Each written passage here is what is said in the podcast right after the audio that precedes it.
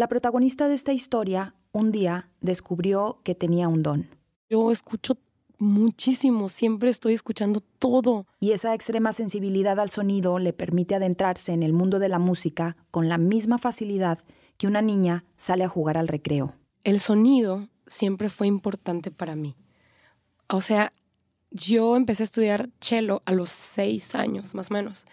Y empecé a estudiar solfeo, todo lo, lo referente a la teoría, ¿no? Musical. Nubia Jaime ha tenido siempre el oído tan agudizado que en una época imitar las voces de otras personas era uno de sus pasatiempos favoritos. Yo imitaba mucho los acentos, por ejemplo, de otras personas de otros países, de otros estados. El sonido es y ha sido a lo largo de su vida ese imán que la conecta con el mundo. Siempre fue el oído lo, lo que me jalaba de las cosas, pues el oído y reproducir ese sonido, ya sea de, de la voz humana o de la naturaleza, pues, ¿no? Esa fuerza de atracción que produce en ella los sonidos le ha dado la capacidad de percibir con mayor intensidad todo aquello que la rodea. Hay un pájaro que, que, escucho mucho y digo, este pájaro lo tuvo que haber escuchado John Williams cuando estaba escribiendo la música de Star Wars. Porque suena pam, piam, piam, piam, piam, piam, de la, de la Guerra de las Galaxias. Pues entonces digo, este pájaro lo escuchó él, seguramente. La vida de Nubia Jaime suena y no podría entenderse ni contarse sin el sonido. Esta compositora sonorense pertenece a una estirpe de músicos, creció rodeada de ellos y gracias a su padre, el músico sonorense Pancho Jaime, aprendió desde muy jovencita de alta cultura musical. Sabía que existía Bach, Vivaldi, Beethoven, o sea, Schumann, y le escuchaba y mi papá me decía, ¿qué periodo es? Barroco. Eh, ok. Eh, eh, o, por ejemplo, ¿qué, ¿quién es? Ah, Mendelssohn. Ah, ok. ¿Cómo se llama la obra? Todo el tiempo estaba haciendo esas preguntas y, siempre teníamos que contestar mi hermano y yo, ¿no? Nubia siempre supo que la música era su destino, pero lo que no tenía tan claro era el lugar que deseaba ocupar dentro de ese universo. Hasta que un día la respuesta llegó.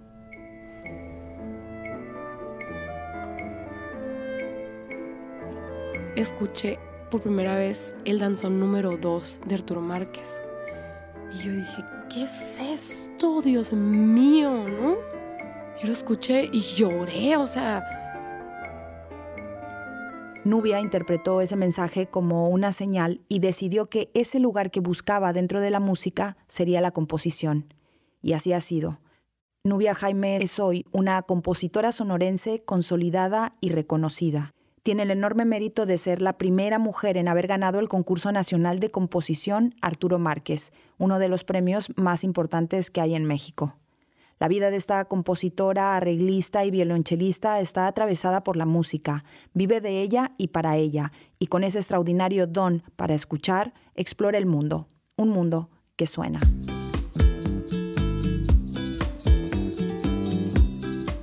Bienvenidas y bienvenidos a Inéditas, conversaciones sonoras con mujeres geniales, un podcast de divulgación cultural dedicado a mujeres creadoras del presente, mujeres que desde su singularidad exploran las diversas y múltiples facetas de la creación artística y cultural.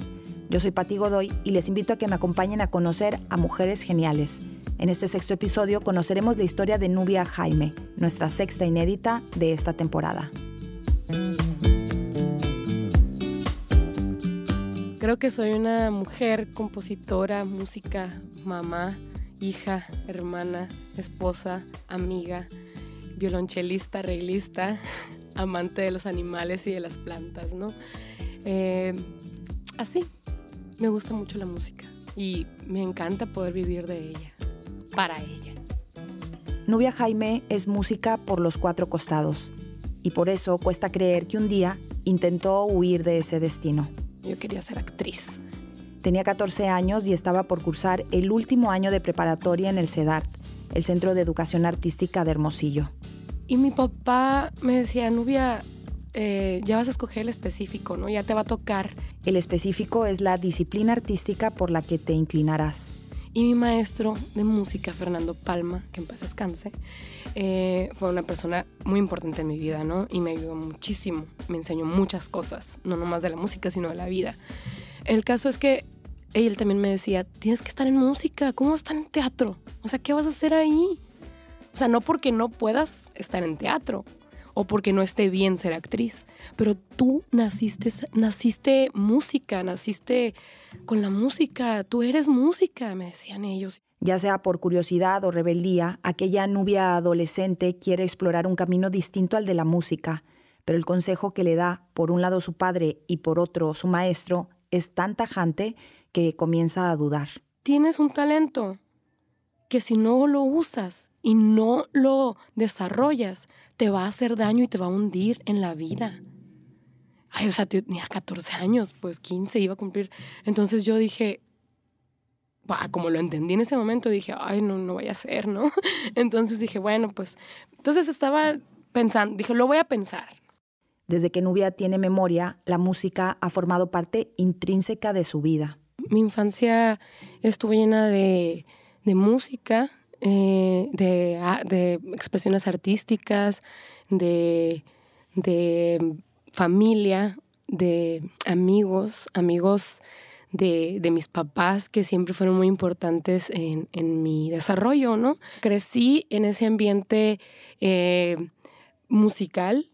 Mm, mi papá pues es músico, eh, mi abuelo materno era, fue músico toda su vida, mi bisabuelo también todos en la casa somos músicos, a excepción de mi mamá. Mi mamá es historiadora. Casi todos los recuerdos que guarda de su infancia tienen sonido, como los días que pasaba en el pueblo donde nació su padre y del que ella se siente parte. Y yo nací en Hermosillo, pero me siento de Vaca de Huachi. Yo es el lugar donde mejor puedo estar, o sea, en donde más tranquila voy a estar siempre, donde más a gusto me voy a sentir. Eh, porque tiene un paisaje maravilloso y tengo los mejores recuerdos de mi niñez, de mi infancia, ahí, en Vaca de Huachi, Sonora. Un pueblo al que hasta le ha compuesto una canción.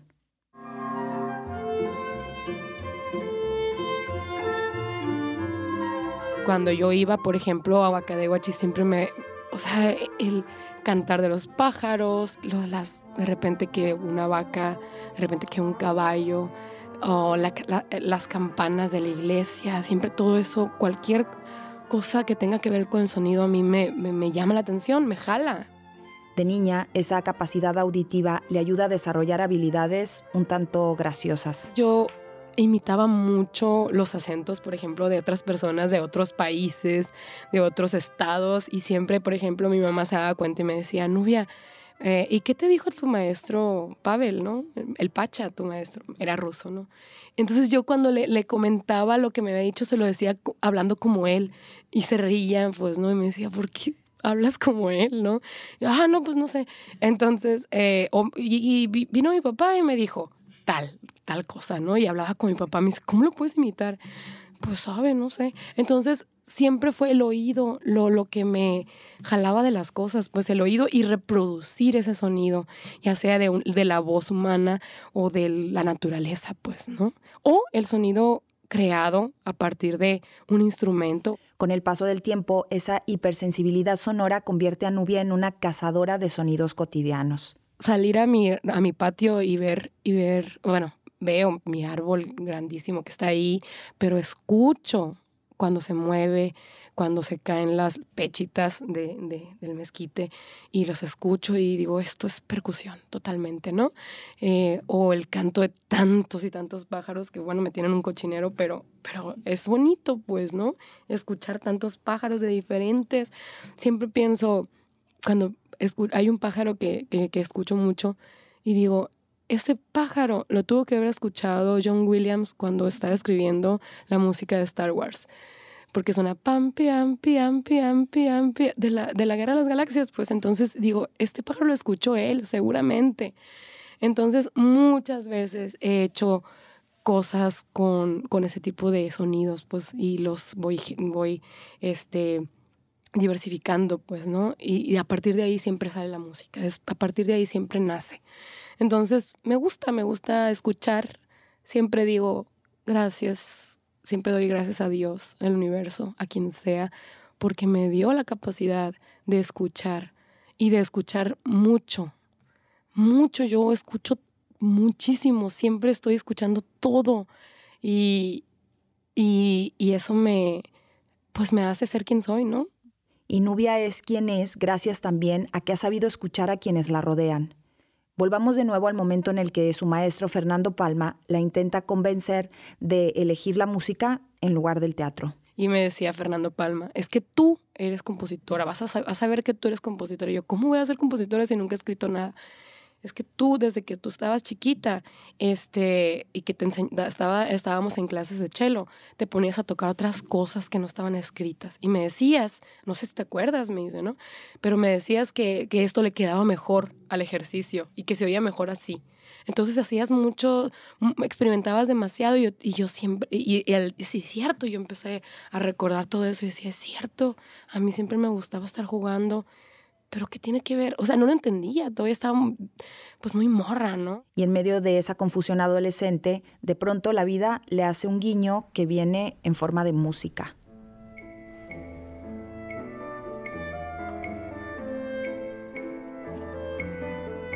En, eso, en esos días yo escuché por primera vez el danzón número 2 de Arturo Márquez. Y yo dije, ¿qué es esto, Dios mío, no?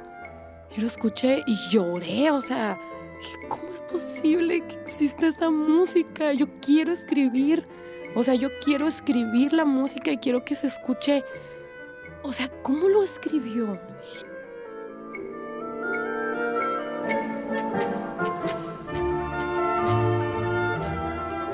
¿No? Y cuando me voy enterando que era de Sonora, el maestro Márquez.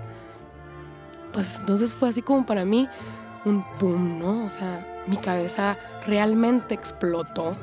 Todos mis sentidos se pusieron así, pum, a flor de piel.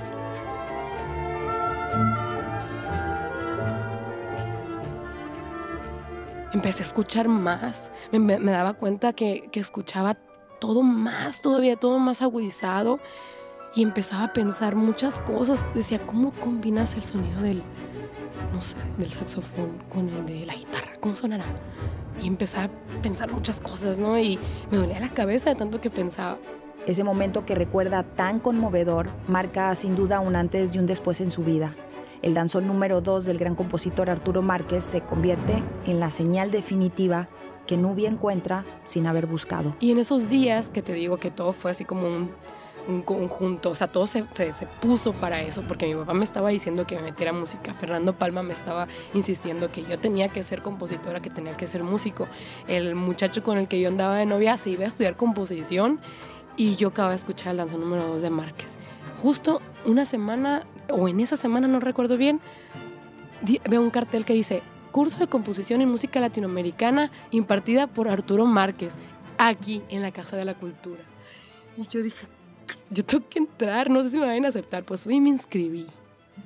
Me inscribí, conocí al maestro, me fue re bien. Re bien es poco. Arturo Márquez no solo elogia su trabajo, sino que le da un gran consejo que nunca olvida. Y me dijo algo que nunca se me va a olvidar. Y me dice, ¿con quién habías estudiado composición? Con nadie, le digo, o sea, nunca en la vida. Yo nomás llevo, llevo armonía, contrapunto, instrumento, conjuntos instrumentales, corales, etcétera apreciación musical, pero nunca estudiado composición. Me dice, es que te digo algo, me dice, tú eres una compositora nata. Así me dijo, tú ya naciste así y tienes que estudiar composición. Y yo, wow, pues es que es Arturo Márquez, pues, ¿cómo vas a decirle, no, maestro, cómo que? Entonces yo dije, ¿en serio? Sí. Y se lo dijo a mis papás.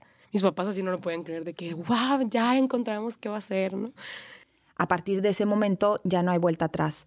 Nubia Jaime se convence a sí misma de su talento como compositora. Sí hubo un parteaguas realmente, porque ahí fue donde dije, ah, ok, eh, eh, ya entendí qué es, pues. Siempre me gustó la música, el sonido, pero no era que quería sentarme en una silla a tocar en una orquesta o en un grupo era escribirla, pero yo no sabía que eso era lo que quería hacer porque no, no conocía. Sabía que existía Bach, Vivaldi, Beethoven, o sea, Schumann, y le escuchaba y mi papá me decía, ¿qué periodo es? Barroco. Eh, ok. Eh, eh, o, por ejemplo, ¿qué, ¿quién es? Ah, Mendelssohn. Ah, ok. ¿Cómo se llama la obra? Todo el tiempo estaba haciendo esas preguntas y, siempre teníamos que contestar mi hermano y yo, ¿no? Entonces sabía que, existían los compositores, que la música no salía de algún lugar, ¿no? Más que de una persona, pues, ¿no? Pero no sabía que yo podía ser, siendo mujer, además, ¿no? Porque no conocía ninguna mujer compositora hasta ya grande, Fanny Mendelssohn, Lili Boulanger, cuando empecé, dije, wow, sí, entonces sí se puede. Y cuando Arturo Márquez me dijo que tú ya, tú ya naciste así, dije, ok. Convencida de que quiere escribir música, planea irse a estudiar composición, pero en ese momento ocurre algo que le impide dejar Hermosillo. Yo no me fui a estudiar porque tenía mucho miedo, estaba muy chiquita, tenía 17 años cuando salí del CEDART.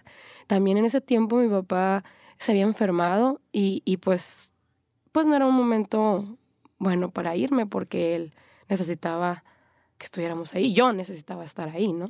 Yo sentía que necesitaba estar ahí. Y se inscribe en la licenciatura de música, especialidad canto, en la Universidad de Sonora. Y sí, te voy a decir que aprendí muchísimo. Aprendí muchísimo de la voz humana y de la respiración y eso me ha acercado mucho a escribir para alientos, para banda, para ese tipo de instrumentos que son mis preferidos. Mientras estudia, Nubia se integra como violonchelista a la Orquesta Filarmónica de Sonora. La carga comienza a ser tan pesada que le cuesta compatibilizar estudios y trabajo. Es entonces que se ve obligada a tomar una dura decisión. El caso es que mm, sí me dolió, obviamente, dejar la, carrera de canto porque finalmente yo sentía que fracasaba, ¿no? Pero no podía con todo, tenía 19 años y para empezar tenía que escoger entre ir a la escuela en la mañana o ir a trabajar a la a la orquesta, ¿no? Entonces, pues dije, bueno, finalmente no creo que yo vaya a dedicarme a ser cantante. No creo, porque sí me gusta y sí me dicen, oye, tienes muy bonito timbre, pero yo, para empezar, soy fumadora. Entonces decía yo, no, no me voy a dedicar a esto, pues, ¿no? Entonces dije, bueno, el chelo sí, y es algo que ya vengo haciendo hace muchos años y gano dinero porque trabajo. Pues ahí me mantenía sola, ¿no? Yo estaba, cuando estaba en la universidad yo me mantenía yo a mí misma, pues de que trabajaba en el estreto, que trabajaba en el soneto, que trabajaba en un montón de partes, en muchos grupos, tenía mucho trabajo. Nubia se propone adquirir experiencia y juntar algo de dinero para ahora sí cumplir su sueño de irse a estudiar composición, pero de nuevo la vida le tiene otros planes. Finalmente, el cello me va a dar más chance de escribir, porque voy a estar en la orquesta y me voy a dar cuenta de muchas cosas que pasan en la orquesta y voy a poder tomarlo para entender cómo escribir. Y después estudio composición formalmente, dije. Finalmente, después me voy a hacer... eso fue cuando recién me fui a la orquesta, ¿no? Dije, después eh, junto una buena cantidad de dinero y busco una beca y me voy a estudiar a México o a otro lugar, composición pues no, no se dio porque al otro año ya tenía yo a mi hijo, ¿no? Este, pero bueno, así, así pasa, ¿no? Entonces, bueno, fui mamá soltera también. Eh, mi hijo ya ahorita tiene 17 años. Nubia se convierte en mamá y sigue trabajando como chelista en la filarmónica y en algunos grupos musicales. Durante todos esos años nunca deja de estudiar. Yo siempre he tenido maestros, maestro de cello, maestros, cursos, esto lo otro. He estudiado, estudié como cuatro años orquestación. En plena pandemia, la vida le pone delante una oportunidad. Para entrar a un concurso tienes que prepararte demasiado, es como las Olimpiadas, pues, ¿no? Entonces, eh, muchos amigos me decían, y amigos, colegas, y y amigos en general, eh, entre este concurso, es, tienes que basarte en un género tradicional mexicano para hacer la música y tú escribes así. Y yo decía, no, no, no, qué miedo. O sea, imagínate toda la gente con doctorado ahí, todos los compositores. ¿Eso qué? Me decían, ¿no? En esos días de encierro pandémico, a Nubia, como a tanta gente, le falta ánimo, pero le sobra tiempo y decide entrar al concurso. Eran vacaciones, era julio, acabamos de salir de la orquesta. O sea, de todas maneras, estábamos en pandemia. Eh, y dije yo, ok, bueno, pues me voy a poner a escribir. Y les dije a mis papás, finalmente eran los únicos con los que convivía por la pandemia, ¿no? Nos cuidábamos demasiado y, nada más nos veíamos nosotros. A mi mamá, a mi papá y a mi, a mi esposo y a mis hijos les dije, voy a entrar al concurso, entonces me van a hablar para algo y yo no voy a contestar, porque no voy a estar aquí, voy a estar en un trance realmente. Entonces les dije, por favor, tengan mucha paciencia, va a haber veces que me tengo que subir la comida aquí al cuarto, por favor. Y dicho y hecho, así fue. Un mes me encerré en mi recámara, que es mi estudio, este, mi oficina, de todo, y ahí me encerré a escribir más OYM. Eh, obviamente yo tenía, dije, bueno, ya por fin me, tomé unos días así para pensar qué iba a hacer, ¿no? Dije, obviamente va a tener que ser danzón porque me gusta y porque me encanta, o sea, hacer danzón y me gusta hacer eso y eso va a ser. Entonces, pero ¿con qué lo voy a, lo tengo que fusionar? A mí me encanta la fusión de todo. Me gusta mucho fusionar, hacer cosas que se parezcan una cosa y de repente otra y digas tú, wow, ¿cómo hizo esto? Eso es lo que me gusta a mí. Entonces dije yo, lanza del venado. Siempre he querido hacer algo con lanza del venado. Entonces, pero ¿cómo le hago, no? Entonces ya empecé yo a, a, buscar fuentes. Entonces ya con toda esa información me puse a escribir y escribí la danza del venado con danzón y se llama Masoyeme, que significa la danza del venado en yaqui. Entonces dije, bueno, terminé la obra, duró un mes, ¿no? Mandé la obra por, por paquetería, la tenía que mandar con un seudónimo. Mi seudónimo era Chelito Sonoro. Al cabo de unos meses recibe una llamada. Me llama Arturo Márquez por teléfono. Y yo, qué raro, ¿no? Dije yo, ¿qué pasaría? Hola maestro, ¿cómo está? Me dice, hola Nubia, ¿cómo estás? Y yo, bien maestro, pues aquí estoy con lo del concurso. Y yo dije, chale, no llegó, se perdió en el camino mi obra. Pues ¿para qué me va a estar llamando? Dije, ¿no? Me, me va a decir, ¿por qué no mandaste tu obra? No, nunca vi nada que va diciendo, no, pues es que te, te, hablo para decirte que ganaste uno de los premios del concurso. Yo, ¿qué? Pues me puse histérica, obviamente, porque me emocioné mucho. Me dice que no te vas a desmayar, pero tienes que venir a, a, recoger tu premio y escuchar tu obra cuando la toquen. Y yo, ¿qué? O sea, no lo podía creer, porque me dice, el concurso nacional de composición.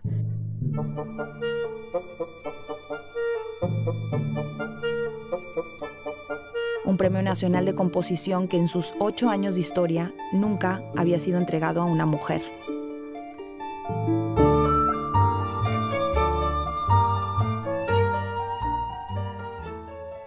Entonces me escribe María Granillo, es una compositora que yo admiro muchísimo desde hace mucho tiempo y la conocí ahí eh, porque fue jurado del concurso y me escribe, Nubia, no te imaginas, muchas felicidades, me dice, ¿no? Fui jurado del, del concurso Arturo Márquez y no te imaginas el orgullo que me dio cuando abrimos el sobre y vimos tu nombre. Eres la primera mujer que ha ganado este concurso. En toda la historia de este concurso, eres la primera mujer. Yo, wow, o sea, no lo podía creer. Mira, me puse chinito otra vez, ¿no? Porque sí fue algo así como que dije, bueno, para empezar, esto es mucha responsabilidad. Maso Yemen fusiona el danzón con la música yaqui. Un aplauso muy fuerte para la compositora sonorense Nubia Melina Jaime Don Juan. Cuando cuenta esto, Nubia se vuelve a emocionar sabe por experiencia propia que haber ganado ese premio es una hazaña porque aún hoy, en el mundo de la música, el trabajo de las mujeres sigue estando infravalorado. Siempre han sido más, más hombres, ¿no? Los que no han creído que yo, por ser mujer, vaya a escribir o por qué van a tocar mi música. Me lo han hecho saber, me lo han dicho y en mi cara, en la orquesta, aquí, eh, me han dicho que no quieren tocar mi música. Y soy mujer y, y, y, si, y si es la música de un compositor hombre, no le hacen eso. Claro, por supuesto que, que me ha pasado y me seguirá pasando. Eh, y, y, eso no me ha detenido, fíjate, o sea, al contrario, eh, aquí en México todavía es así. La realidad es así, pero Nubia Jaime junto a otras mujeres músicas trabaja para cambiarla y lo hacen desde una colectiva feminista llamada Las Montoneras. Es una colectiva llena de mucho amor y mucha esperanza y mucha em, hermandad. ¿no? Lo que define esto es eh, el trabajo en conjunto de mujeres eh, buscando visibilizar el trabajo de mujeres en la música, sobre todo en nuestro país, ¿no? Nada clásicas. Hola querido público de Opus 94, los saluda Nubia Jaime Don Juan de la colectiva Las Montoneras. Trabajamos en función a eso y además tenemos el programa de radio Nada Clásicas de Opus 94 del IMER, ¿no? Y ahí es donde mostramos todo lo que hacemos. Finalmente ahí lo podemos reproducir porque estamos buscando música de mujeres, creando música hecha por mujeres para que salga al mundo y apoyarnos unas a otras, ¿no? Desde que ganó el premio, Nubia Jaime no deja de trabajar. Divide su tiempo entre la composición, la filarmónica, el quinteto Pitic un ensamble de cuerdas del que es integrante desde hace años, la colectiva Las Montoneras y las múltiples invitaciones a universidades en el extranjero. El premio le cambió la vida y le demostró que todo ha valido la pena. Nubia es hoy una compositora consolidada que si pudiera hablarle a su yo de la infancia, le diría, no pierdas el tiempo en eh, escuchar los comentarios absurdos porque no tienen sentido. No te va, eso no te va a definir. No pierdas el tiempo, no les des oportunidad, no porque fueron muchos años de estar hundida por eso, ¿no? No pierdas el tiempo y este, no, no pruebes el cigarro. este, y, y no pruebes la Coca-Cola también. Este, yo, le diría eso, le diría, todo va a estar bien, al final vas a este, hacer lo que sí quieres, lo, lo, que, lo que, para lo que eres buena, porque creo que soy buena y lo sé porque me lo dicen personas a las que yo digo, wow, esa persona me está diciendo esto, no puede ser. Sí, sí puede ser, Nubia. Le diría, cree en ti misma, porque me costó mucho trabajo aceptarme y, y, y, y creer en mí, creer que lo podía hacer, creer que podía ganar un concurso y creer que podía estrenar obras en otros lugares y no nomás estrenarlas, sino que se estuvieran tocando y tocando y tocando y tocando. Esto fue Inéditas, conversaciones sonoras con mujeres geniales. La dirección y el guion de este episodio lo he hecho yo, Patti Godoy. La producción es de Claudia Landavaso y Olivia Godoy nos ha ayudado en casi todo. La producción de este podcast se hace desde Hermosillo, Sonora, en el noroeste de México, gracias a Eficaz, el estímulo fiscal para la cultura y las artes del estado de Sonora y al apoyo invaluable de la empresa Intercel. Volveremos con más inéditas. Búscanos en nuestra web inéditaspodcast.com o en la plataforma de podcast de tu preferencia. Si te gustó este episodio, recomiéndanos. Muchas gracias por escuchar.